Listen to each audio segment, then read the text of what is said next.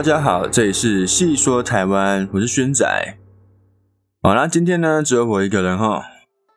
那今天我们要讲的故事呢，是我们的三太柱太祖雅哪吒的故事。哦，那哪吒呢，在台湾是非常重要的神明之一，是个家喻户晓的神明。那大部分会以小孩的形象出现。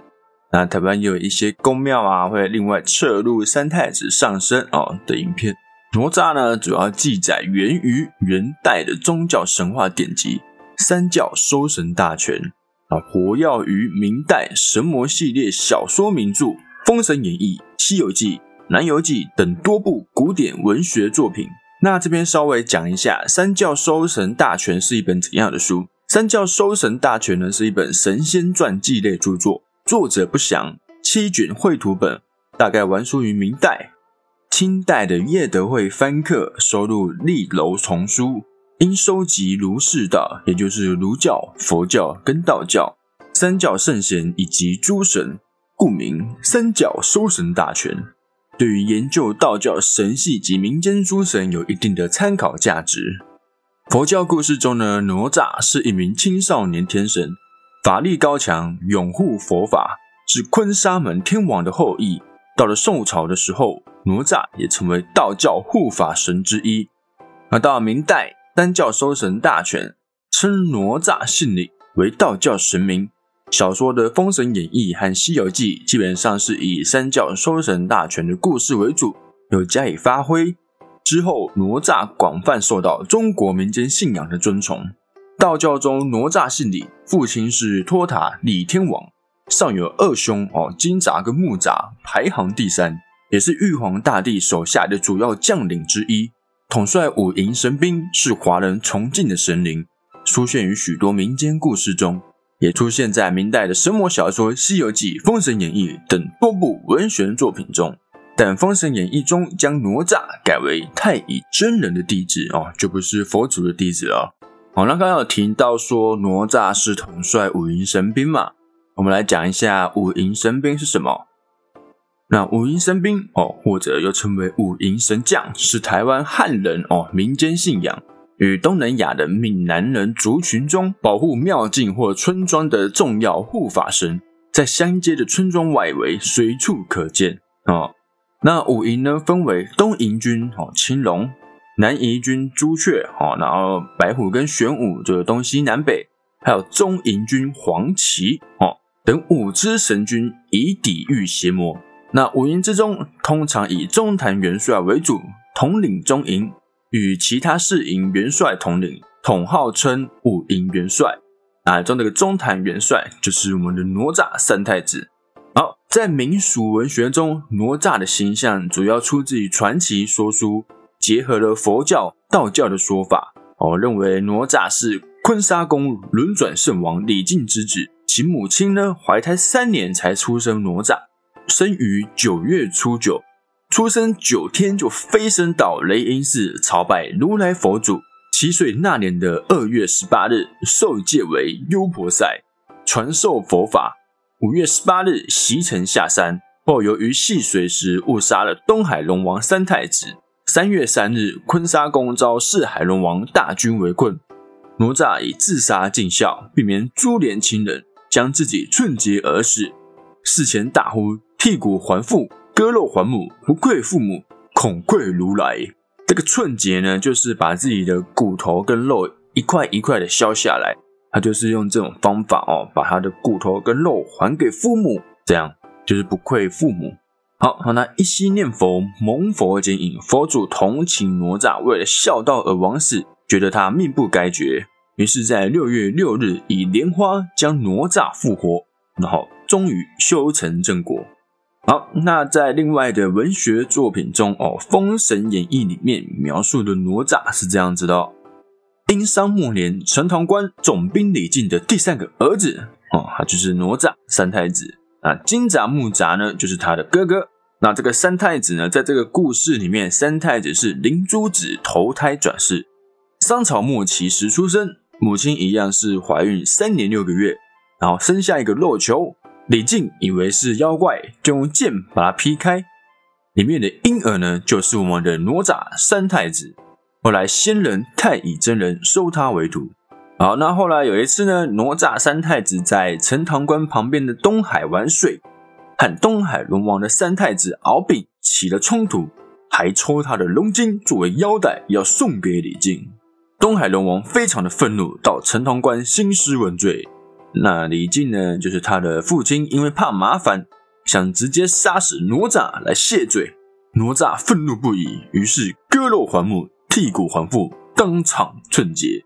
啊，就跟那个一样哈，就是把自己的肉啊、骨头一块一块削下来，还给父母。这样之后呢，哪吒利用庙宇哦吸取人间香火，打算以此复活，却被父亲李靖阻扰而失败。最后，太乙真人呢，只好用莲花和莲藕给哪吒造了一个新的身体。复活之后的哪吒呢，对之前哦李靖之前的做法感到愤怒，而希望复仇。李靖打不赢哪吒，哦，毕竟哪吒是跟着仙人修行嘛。那李靖呢，就遇到燃灯道人赠他三十三天玲珑宝塔，那他就把哪吒困于这个塔里面，最后父子两人和好。那之后，李靖呢与哪吒跟随姜太公，也就是姜子牙，协助武王克殷讨伐纣王。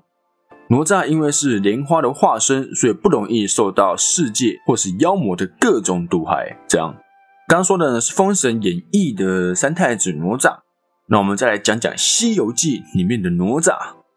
好，那《西游记》八十三回记载了哪吒为托塔天王李靖的第三个儿子。好，那一样是金吒木吒的弟弟。